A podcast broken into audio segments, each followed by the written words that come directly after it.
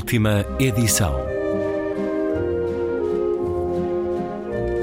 Um programa de Luís Caetano.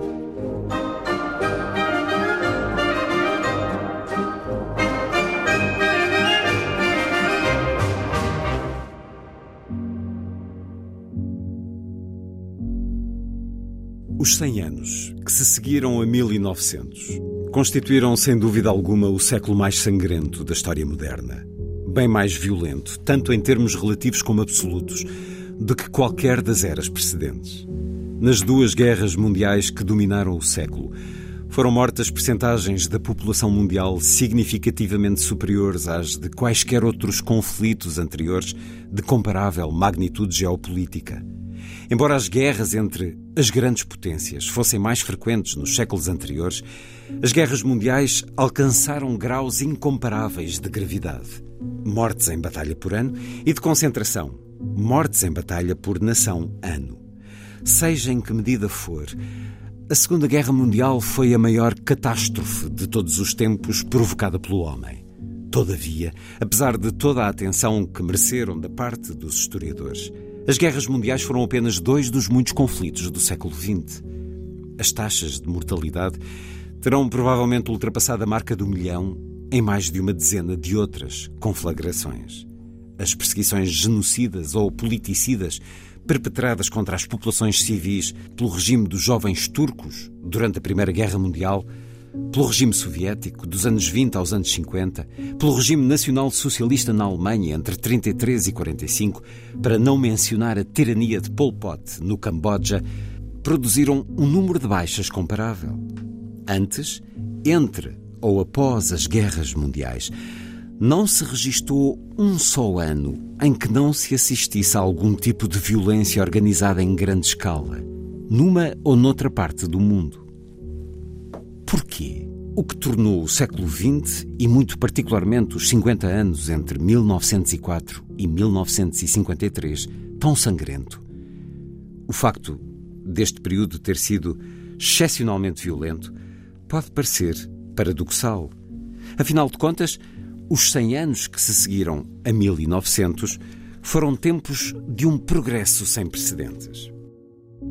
Para explicar no contexto de todos os progressos a extraordinária violência do século XX, não basta dizer simplesmente que existiam mais pessoas a viver mais perto umas das outras ou que as armas eram mais destrutivas.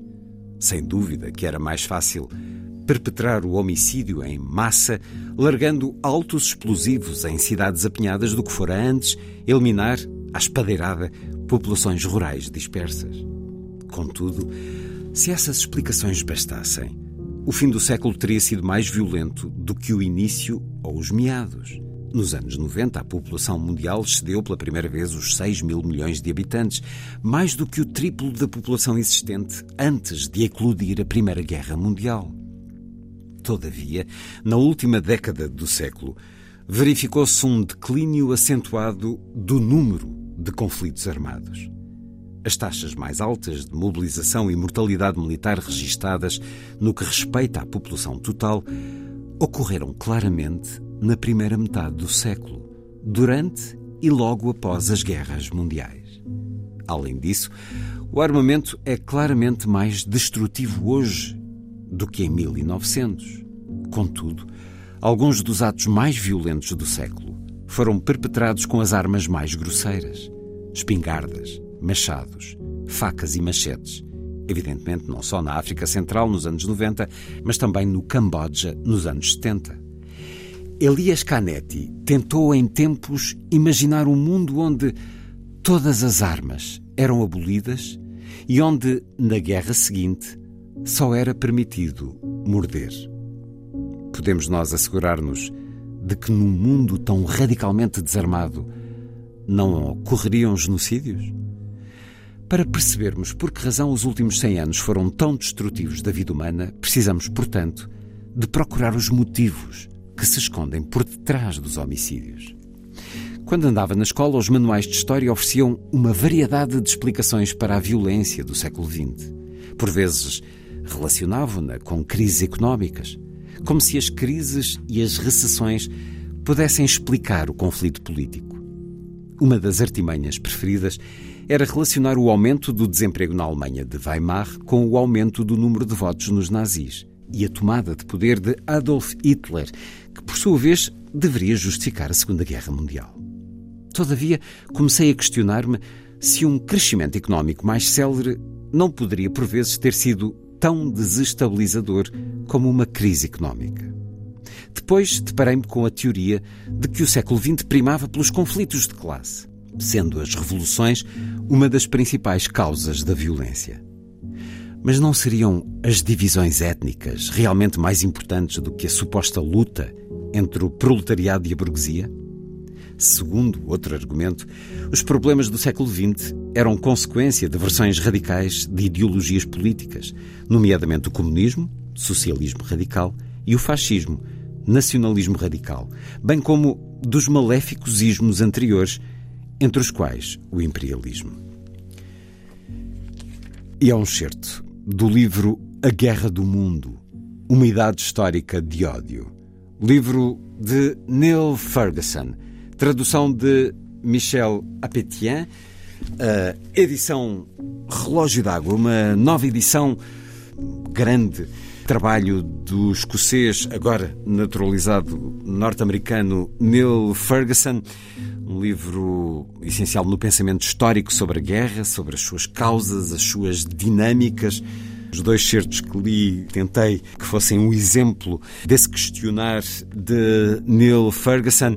É o regresso às livrarias desta grande obra que, na primeira edição em Portugal, me permitiu entrevistar em estúdio o escritor, a seguir à conversa com o editor Francisco Valde, Relógio d'Água, quem deu uma vez mais as boas-vindas à rádio. Vamos escutar de novo essa entrevista com Neil Ferguson que, ao longo dos anos, muito tem publicado em Portugal. A Relógio d'Água publicou também há poucos meses A Ascensão do Dinheiro, uma história financeira do mundo. No momento em que conversamos, Francisco Val, a Rússia leva tanques de guerra para a fronteira com a Ucrânia. Há dois dias, o ministro polaco dos Negócios Estrangeiros, ao assumir a presidência rotativa da OSCE, a Organização para a Segurança e Cooperação na Europa, disse que a Europa enfrenta, neste momento, o maior risco de guerra dos últimos 30 anos. Globo fora, apesar dos nossos média, eh, dos média portugueses, eh, não nos darem muito isso, essa informação, essa análise. Há guerras no Iémen, na Síria, no Iraque, no Sudão do Sul, na Somália. A maior parte de nós desconhece por completo a história e a atualidade destas guerras que estão a acontecer também neste momento. E nem perante o maior desafio que nos últimos 100 anos colocou o mundo lado a lado perante uma ameaça comum, a que muitos também chamam guerra, as nações foram capazes de amainar o seu instinto conflituoso, falo obviamente da pandemia. Razões para a nova edição de A Guerra do Mundo de Neil Ferguson, Francisco Val. É um livro imprescindível para compreender os problemas que atualmente vive o mundo, em particular a Europa, em particular a situação nas fronteiras da, da Rússia. O Neil Ferguson eh, é um cada vez mais um historiador conservador, mas eu devo dizer que prefiro os conservadores lúcidos aos progressistas pouco esclarecidos. E ele é, de facto, um historiador espantosamente lúcido, como demonstra este livro. Não é? O que ele revela aqui é que o século XX, sobretudo a segunda metade, a primeira metade do século XX, eh, com duas guerras mundiais, que foram uma espécie de suicídio europeu. A Europa nunca recuperou dessas duas guerras, quer dizer, tornou-se, de certo modo, inicialmente um protetorado norte-americano depois da Segunda Guerra Mundial e também... E sem isso teria sido muito, muito pior. Muito dependente, digamos, de, do, do da União Soviética e dos países. Do equilíbrio de poderes. Que, dos países que, que, que, que a URSS ocupou no leste europeu, não é? Porque a tese dele fundamental é que uh, é os períodos mais perigosos em termos de guerras para as sociedades são aqueles em que o Império se desmembra. A Primeira Guerra esteve muito relacionada com o desmembramento do Império Austro-Húngaro e também do Império Otomano. E, e, também outro período muito crítico e perigoso é quando se afirmam novos impérios. Não é? E o que é que nós assistimos atualmente no mundo, em particular na Europa? Não é? Por um lado, a, a, a Rússia procura recentrar-se enquanto império, não já através de uma expansão física, mas sobretudo através da criação de zonas de influência, semelhantes às que existiram em tempos na, na URSS, não é? que eram reconhecidas tacitamente por, todas, por todos os países. Não é? Verifica-se também que os Estados Unidos são um império declinante e ele, nesta obra, analisa o início do declínio do Império, do Império Americano. É também uma situação muito perigosa, basta verificar o que se passa no, no Pacífico, em particular no Mar da China. E temos também a, afirma, a afirmação, digamos, do, do Império Chinês, que este livro mostra que esteve sujeito à sociedade chinesa, a China, a sucessivas uh, humilhações. Aliás, ele considera que a Segunda Guerra Mundial não começou propriamente com a invasão alemã da Polónia, dos Sudetas e depois da Polónia, mas fundamentalmente com a ocupação japonesa da Manchúria é? uh, e, a, e, a, invasão, digamos, da China posteriormente pelos exércitos nipónicos. Algo que foi contestado por outros historiadores, mas é disso que se faz a história. Sim, sim. Pronto, ele considera que, é melhor datar, portanto, de 37 e não de 39, digamos, o uhum. início da, da Segunda Guerra Mundial. Eu dou-lhe, sem dúvida, uma, uma, uma, certa, uma certa razão em relação a isso. Não é? E há também, portanto, em relação à China, sabemos a situação de Taiwan, eh, que pode, é o polo mais provável, basicamente, um grande conflito mundial, claro. neste momento, a par do que se passa, obviamente, na, na Ucrânia. Ele considera que, que, digamos, esses eh, desmembramentos dos impérios, quando se conjugam com as questões eh, os conflitos raciais e étnicos, não é? Uh, digamos, é que provocam o caldo de cultura das, das, das, guerras, não é? E nós, não há dúvida que assistimos atualmente na Ucrânia, por exemplo, a uma situação semelhante. A Ucrânia foi historicamente humilhada pela, pelo Império Czarista e depois pela, pela URSS, não é? E atualmente é pela, pela Rússia, é? claro. Pronto, e é difícil saber qual será a, situação, a, a solução para uma situação dessas. Na China também, a afirmação imperial chinesa que foi humilhada, portanto, pela na altura pelas potências ocidentais na, na, Guerra do Ópio, depois na Revolta dos Boxers, não? É? e mais tarde pelo Japão que invadiu, digamos, a, a China, digamos, quase toda a costa chinesa foi ocupada pelos, pelos nipónicos na Segunda Guerra Mundial é um império que quer afirmar-se e que uh, se ressente dessas humilhações. Nós, cada vez que ouvimos falar um dirigente uh, chinês, sentimos que há esse ressentimento em relação à história passada e que a afirmação deles, mesmo que não seja imperial no sentido de ocuparem novos países, quer pelo menos reconstituir aquilo que foi a China antes da Guerra Civil. Antes Vê-se na forma como eles estão a lidar com na, Hong Kong. Na Formosa, não é? Hong Kong precisava ainda de mais anos na questão do um país, sim. dois sistemas, mas já é um país, já um sistema. Há uma pressa neste momento claro, na, da afirmação do afirmação, Império. Na afirmação chinesa. E Taiwan ver, é de facto eu, a próxima um questão. Pouco, tem um pouco a ver com esse passado de humilhações. Portanto, o que nos mostra, afinal, o Neil Ferguson é que a história não se repete, obviamente, do mesmo modo, mas há invariantes na história e a questão da crise dos impérios e a afirmação de novos impérios é, é um, causa como, enquanto fatores causadores de guerras uh, graves internacionais é uma dessas invariantes, não é? A Guerra do Mundo de Neil Ferguson, eh, livro muito considerado em termos do pensamento histórico tenho lido vários intelectuais dizer que a partir de uma certa idade começaram a privilegiar os livros de história, de análise histórica, mais até do que uh, mais do que a ficção.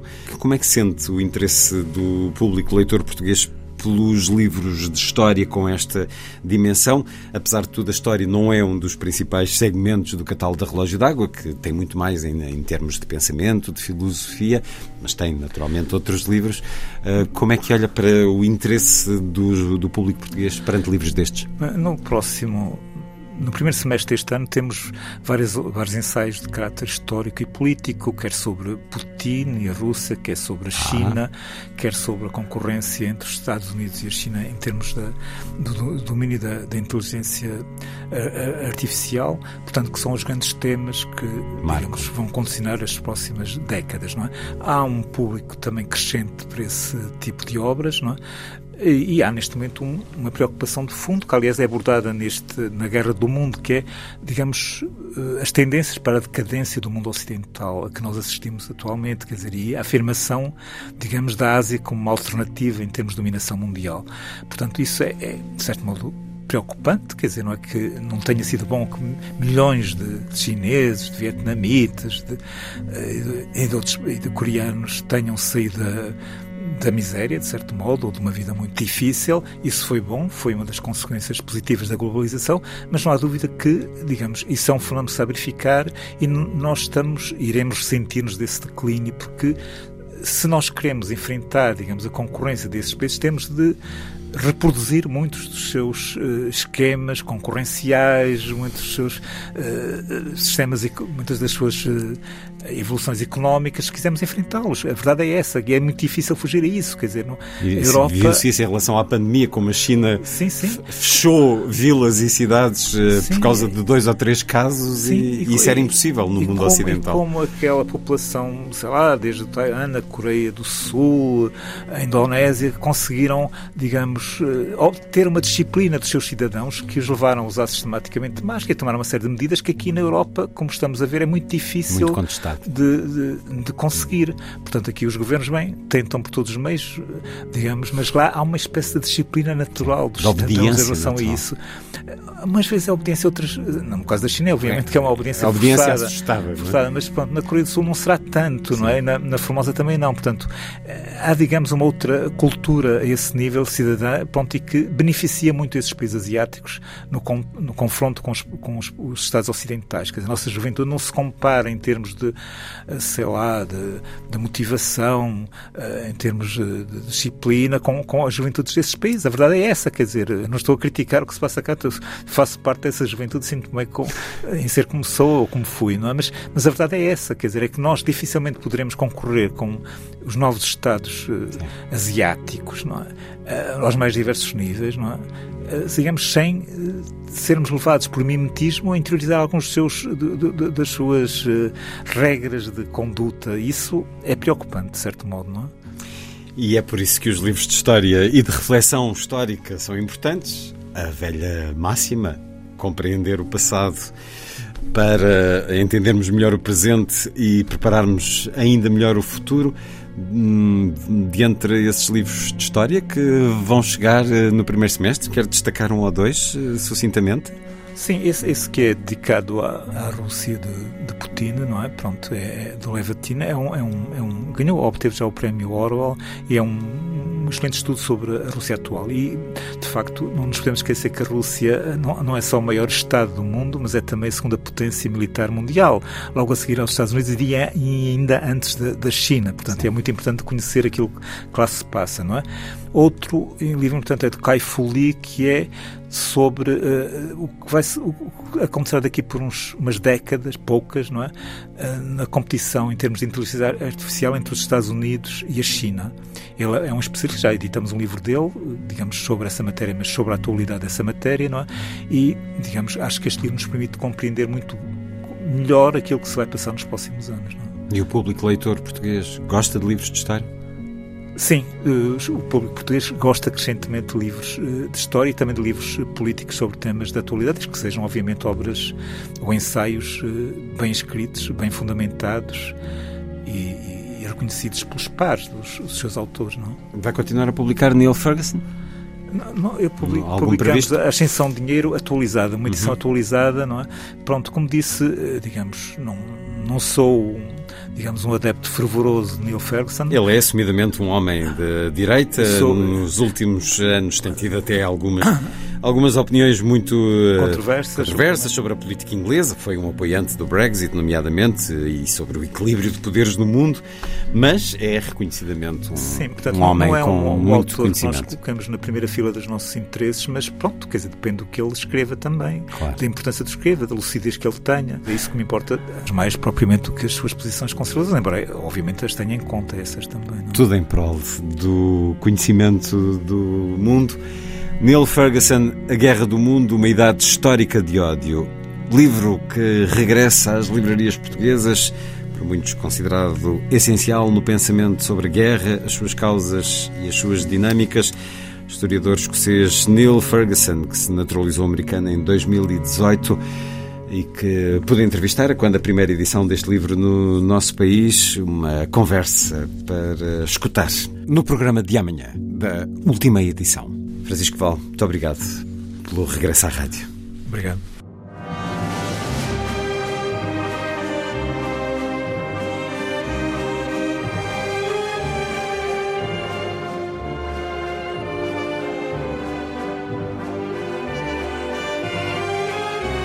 Última edição.